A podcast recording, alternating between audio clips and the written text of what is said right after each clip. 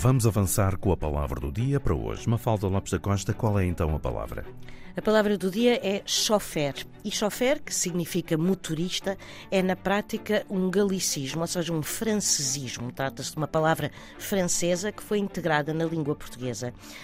Chofer vem de chauffeur em francês e esta palavra tem uma origem bem curiosa. Chauffeur deriva do verbo chauffer, que em francês significa aquecer. E a razão pela qual chamamos hoje, quer em português, quer em francês, chauffeur ou chauffeur, a um motorista prende-se com a história dos transportes. Antes do aparecimento do automóvel, existiam as locomotoras a vapor. Ora, quem guiava essas locomotoras tinha igualmente a função de alimentar a caldeira e de mudar a água à medida das necessidades de calor da máquina.